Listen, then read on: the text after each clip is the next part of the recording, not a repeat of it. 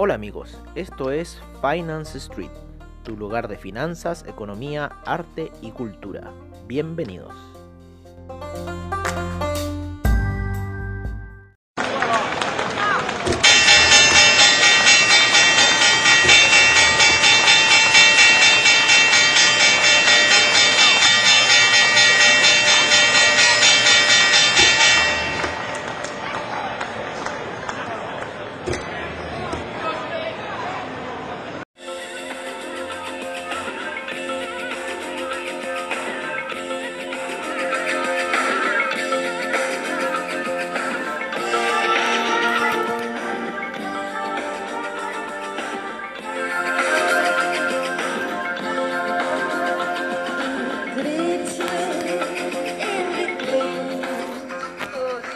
Amigos de Finance Street y bienvenidos a la sesión matutina, como siempre en nuestro estilo, el de Finance Street. Ayer en, la última parte se nos cortó así porque como que se nos apagamos la cuestión y, y- y de repente quedamos como ¡ah! y ahí está luego. Y no lo íbamos a volver a poner porque como esto está en directo, en cierta forma, eh, la música y todo corriendo iba a quedar un corte, así que bueno, quedó así con ese corte eh, y quedó. Oye, estamos viendo mucha compresión en la media de 20 periodos en gráficos de 4 horas para lo que es el Nasdaq. Sin embargo, tuvo una salida bastante portentosa ayer en esa luego de estrepitosa caída que tuvo como para iniciar la semana, como para despertar los mercados. Sin embargo, todavía no entran las dudas con las velas daily, la cual la, la- la ayer fue bastante portentosa y eh, se encuentra ya por debajo de la media de 20 periodos en gráficos diarios. Y lo más probable es que puede seguir marcando un poco ese camino, esa tendencia bajista. Tenemos doble, doble techo, ¿no es cierto?, en lo que ha sido entre el mes de eh, octubre y septiembre para lo que ha sido el Nasdaq. Así que lo más probable una regresión eh, no sería nada de eh, disparatado.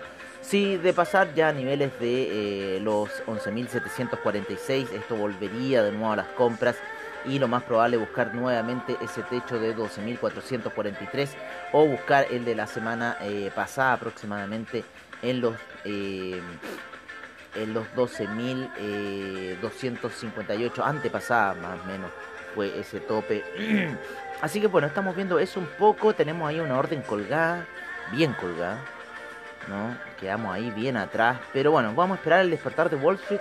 No nos vamos a acelerar ante ninguna eh, situación en este minuto. Hay que esperar ese despertar porque todo puede suceder. Estamos aproximadamente como a una hora y media de eso.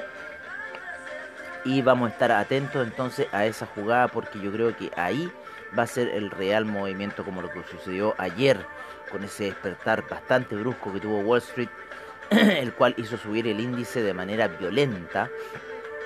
Vale, estamos viendo aquí un poco las gráficas. Voy a correr ahí, perfecto, claro. eh. Y venía muy lateral, muy calladito. y de repente, ¡pum! Se manda una explosión. La gráfica que lo hizo subir hasta niveles de 11.697 para luego se desplome hasta los 11.341. 350 y algo puntos, ¿no es cierto? Bastante valiosos en lo que es el Nasdaq. De hecho, las operaciones de 0.5 ganaron mucho, para que hablar las de 0.1. Así que bueno, estamos aquí un poco viendo el tema del Nasdaq. Y yo justo lo más chistoso que ayer pongo una operación Sell para decir, ya, ¿sabes qué más? Voy a seguir con esta otra Sell, voy a ganar, tomar la ganancia y seguir nomás. Y hubiera dejado a las dos, me hubiera, pero hubiera estado increíble esa jugada. Pero bueno, son cosas del trade, cosas de la paciencia que uno tiene que tener con el trading. Y así funciona un poco este juego. Ahora hay que tener paciencia, ¿no es cierto? Un poco esa regresión. Habíamos salido bien, si nos habíamos alejado bien de estas operaciones, pero un poco ese miedo. Y un poco también que tenía que ir a hacer otras cosas, tenía que ir a... a- tenía que ir al baño. pero uno que pone una operación y que va al baño y de repente ya esa operación no existe más y se retrocede completa, entonces estamos ahí en esa incertidumbre. Estamos ahí a punto de tocar la media de 200 de 20 periodos, como les decimos en el Nasdaq. El S&P también está subiendo eh, de forma pausada. El Dow Jones también, siendo que ya está por debajo de la media de 200 periodos. Vámonos con los índices europeos. El el, DAX, subió ligeramente para luego caer.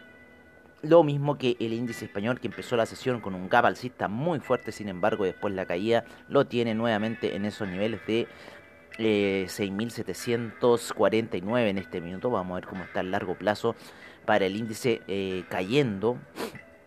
¿No es cierto? Tenemos un buy limit ahí que no sé por qué está. Que no se activó. Fue a buscar hoy día y no se activó ese limit. Pero bueno, son cosas de el, del caje del oficio. ¿Por qué no se habrá activado ese buy limit? Lo desconocemos. Quizás por un tema de margen Puede ser, ya se ha reducido bastante. Bueno, ahí vamos a seguir viendo un poco estas posiciones que tenemos atoradas eh, en otras cuentas. Oye, em, bueno, estamos viendo un poco esa visión bajista del, del, índice español. La media de 200 periodos viene ratificando en cuatro horas esta tendencia bajista, quizás pueda seguir cayendo más, porque no, no hay muy buen puerto en España. En el oro también tenemos mucha presión. Es, no, recién acaba de subir hace un par de horas atrás durante la noche. Llega nuevamente hasta la resistencia de la media de 200 a niveles de 1909. Luego cae y se encuentra en los 1902. Inclusive cayó un poco más bajo entrando ya a esa zona de los 1800 nuevamente el, el, el oro 1897 retrocede se encuentra ahora en 1902 la plata también se encuentra con una situación similar cayendo el platino sin embargo se encuentra con una situación que quiere ir alcista en el euro, el dólar index y el franco suizo. Estos se han movido de formas muy violentas. El, euro tuvo una caída bastante contundente, sin embargo se está recuperando hace unas dos horas atrás que empezó un alza. El dólar index, la situación contraria, llegó a un alza. Tocan aproximadamente los 12, esa media de 50 periodos, que en el dólar index se encuentra por encima y en el euro se encuentra por debajo. Y de ahí empiezan eh, el euro a subir y el dólar index a caer. Lo mismo pasó con el franco suizo que llega a la media de 50 periodos que viene haciendo una línea de tendencia bajista muy marcada en cuatro horas llega y se devuelve. Y para, para que hablar la media de 200 periodos en el oro que hizo esa resistencia y lo cual hizo que se devolviera. Así que estamos viendo un poco esta situación en el metal precioso del oro. Nos vamos a ir un poco con el cobre, el cual está empezando a subir muy tímidamente. Sin embargo, hay un cruce de, medias móviles en la gráfica de 4 horas, que son la de 50 y 20 periodos, con lo cual podría tirar un poco el cobre hacia la baja, hacia niveles de 3,04, ¿por qué no? El petróleo estaba recién subiendo y ahora empezó a caer en las últimas horas. Eh, se encuentra en 38,79 y la media de 200 en, gráficos de 30 minutos está a niveles de 39,83. La caída del petróleo sigue siendo fuerte. Hoy día tenemos inventarios de la API, el café, subiendo muy lentamente, iniciando una jornada muy lateral a la espera ahí de lo que haga Wall Street en una hora y media, en una hora más, aproximadamente una hora y cuarto más. Eh, ya revisamos las principales divisas, ya hemos revisado eso. Vamos a revisar un poco el gas, ¿vale? El gas eh, sigue alcista, ¿no es cierto? Sigue en 2,20, en 3,225, 26, por ahí se encuentra en esa zona. Estamos viendo si esto va a tener una recogida, una pequeña baja. Así que vamos a ver qué puede suceder aquí con el gas. Vale, ya ya muchas semanas alcistas. Eh, podría quizás llegar a esos niveles de 4 dólares que tuvo hace dos años atrás. porque no? Va en una carrera ascendente muy fuerte. Recuerden que el máximo fue de 4 dólares con 8. Así que todavía queda camino. Estamos como casi a mitad de camino de esa situación si es que llega a 4,8. Sin embargo, en esos tiempos el gas se encontraba aproximadamente en la zona que estamos viendo hoy día de 3,2 a 2,7, ¿vale? Entonces esa alza de cierta forma fue un poco lo que estamos viendo reflejado ahora con esta alza de acá, ¿vale? Eh, creemos que ya viene la etapa de lateralización del, del gas, que va a ser violenta, una etapa muy violenta de lateralización. Eh, que por lo menos avanza unos 80 centavos, puede lateralizar, eh, que es bastante. Y después ya entrando hacia diciembre empiezan las caídas del precio del gas. Aproximadamente entre diciembre y enero, ¿no? Así que hay que esperar un poco esta zona porque ahí es cuando empieza ese menor consumo ya que los gringos ya se han comprado el gas necesario para pasar el invierno y empieza a caer. Tenemos una situación muy parecida a lo que está pasando este año con el gas que ocurrió en el año 2016 donde el gas llegó a estar en los niveles bajos que se estuvo este año de 1,6, 1,5, ¿no es cierto? Y llega hasta niveles bastante altos ahí por el, eh, por el 25 de diciembre, en plena Navidad. Eh, y llega hasta niveles de 3,88, ¿vale? Así que puede que se repita esa situación de hace unos 4 años atrás, en el 2016.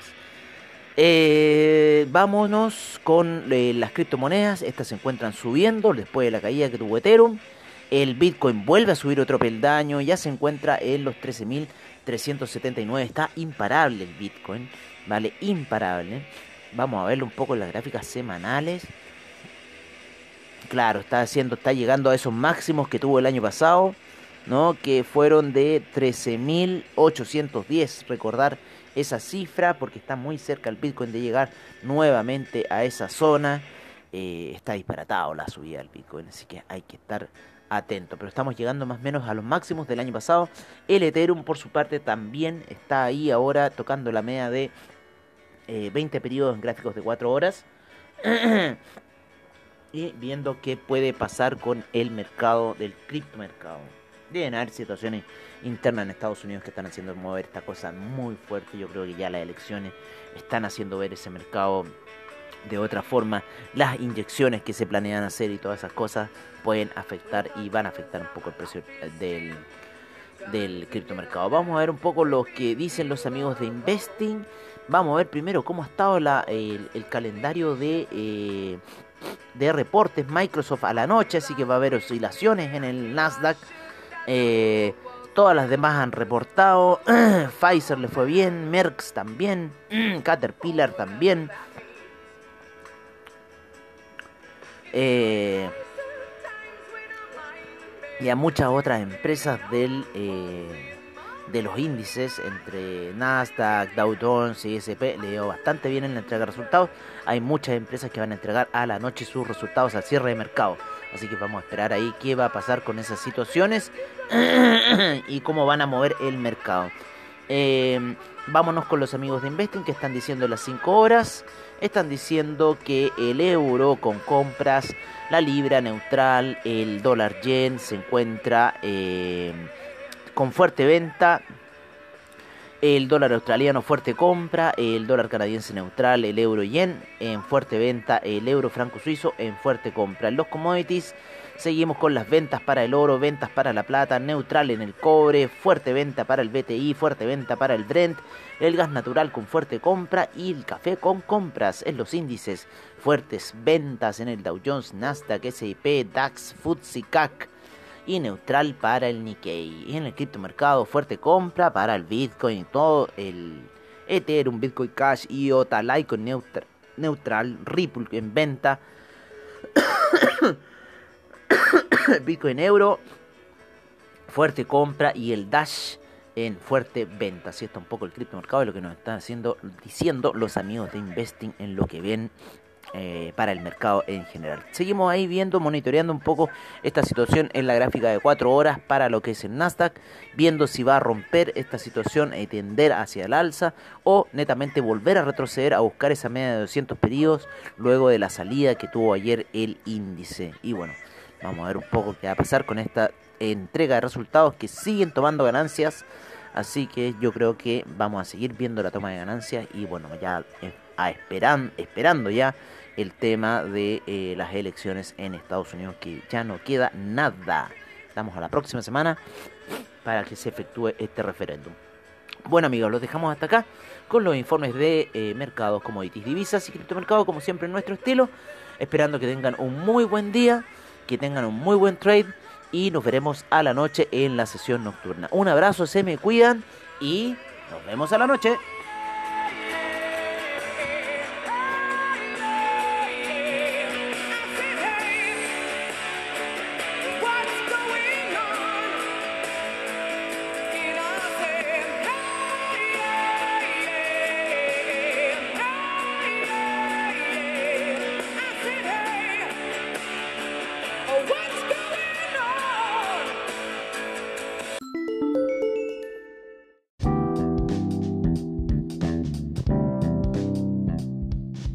Este es nuestro reporte de mercados en Finance Street. Empezamos la sesión en Asia, en donde el Nikkei retrocedió un menos 0.04%, el índice australiano un menos 1.70%, el neozelandés un menos 1.99%, el Shanghai avanzó 0.10%, el Shenzhen 0.59%, el China 50 cayó un menos 0.59%, el Hang Seng avanzó un 0, menos, retrocedió un menos 0.53%, el Taiwan Weighted un menos 0.26%, el Kospi menos 0.56%, el Nifty un 1.3%, 0,3% de avance en eh, Europa, el DAX cae un menos 0,25%, el FTSE un menos 0,07%, el CAC menos 0,78%, el Eurostock 50 un menos 0,32%, el eh, IBEX un menos 0,37%, la bolsa de Milán un menos 0,37%, la bolsa suiza menos 0,17%, la bolsa austríaca un menos 2,65%. Ayer el mercado, mercado latinoamericano estuvo bastante rojo en sus operaciones y les vamos a decir que el Colcap fue el único que avanzó un 0,15%, el Merval cayó un menos 5,55%, el Ipsan Chile cayó un menos 2,68%, el Bovespa un menos 0,24%, el IPC de México un menos 1.19% y la bolsa de Perú un menos 1.19%. Así estuvo un poco el mercado latinoamericano. Nos vamos a ver el VIX, el cual se encuentra retrocediendo un menos 1.11% a niveles de 32,10% la estrepitosa caída de todos los índices ayer, el Dow Jones, el SIP, el Nasdaq, el Russell 2000 fue una caída muy violenta. Vamos a ver cómo están esos futuros en este minuto positivos. El Dow Jones con un 0,26% de avance, el S&P un 0,40% de avance, el Nasdaq un 0,56% de avance, el Russell 2000 un 0,25% de avance. Así nos encontramos un poco en la situación ahora.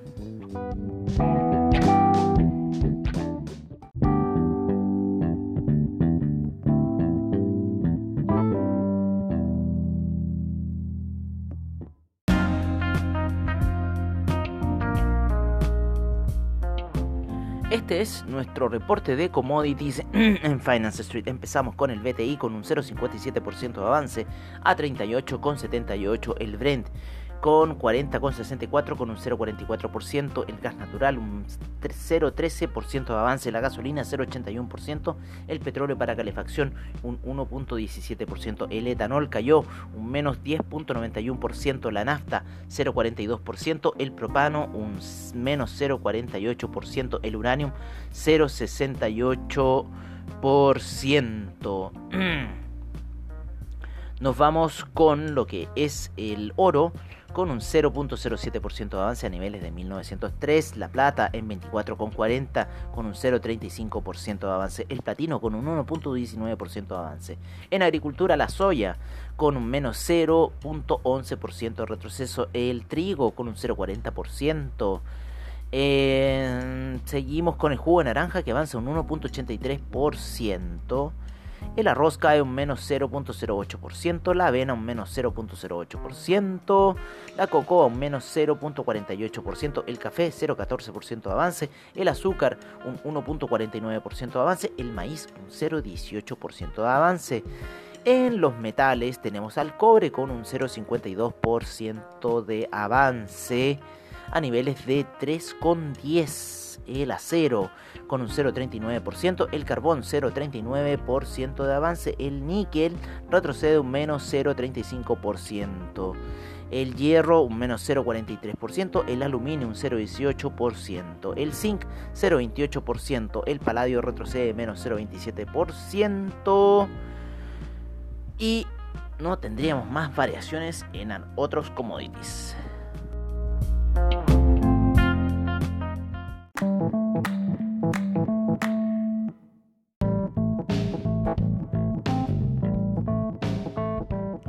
Este es nuestro reporte de divisas en Finance Street. En primer lugar tenemos al euro en 1.183, la libra en 1.303, el dólar australiano en 0.713, el neozelandés sube a 0.670, el yen en 104 con 63, eh, el yuan en 6,69, el franco suizo en 0.907, el dólar canadiense en 1.316, el dólar index se encuentra en 92,89, el euro index en 105,02. Nos vamos con el peso mexicano en 20,85. El real brasilero se encuentra en 5,62. El peso argentino ya entra a la zona de 78 en 78,17 el peso colombiano en 3.813, el peso chileno cae a 7.70 y el sol peruano en 3.59.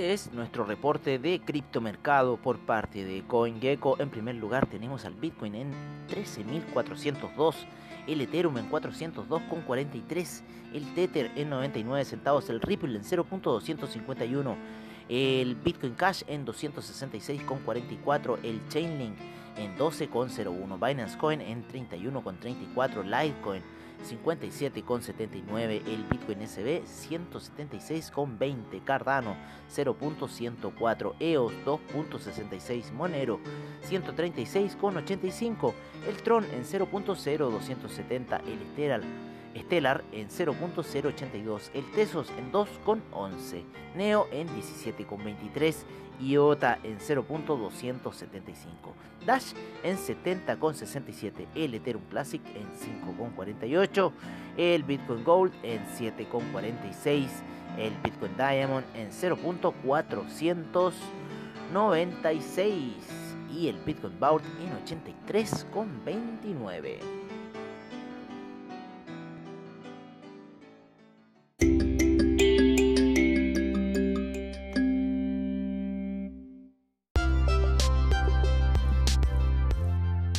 Bueno amigos, eso ha sido todo en nuestra sesión matutina de hoy. Agradecemos a investing.com, Trading Economics, Forex Factory, CryptoWatch y CoinGecko por la información que nos brindan a diario. Les agradecemos su sintonía y nos veremos en una siguiente edición de Finance Street. Hasta pronto amigos.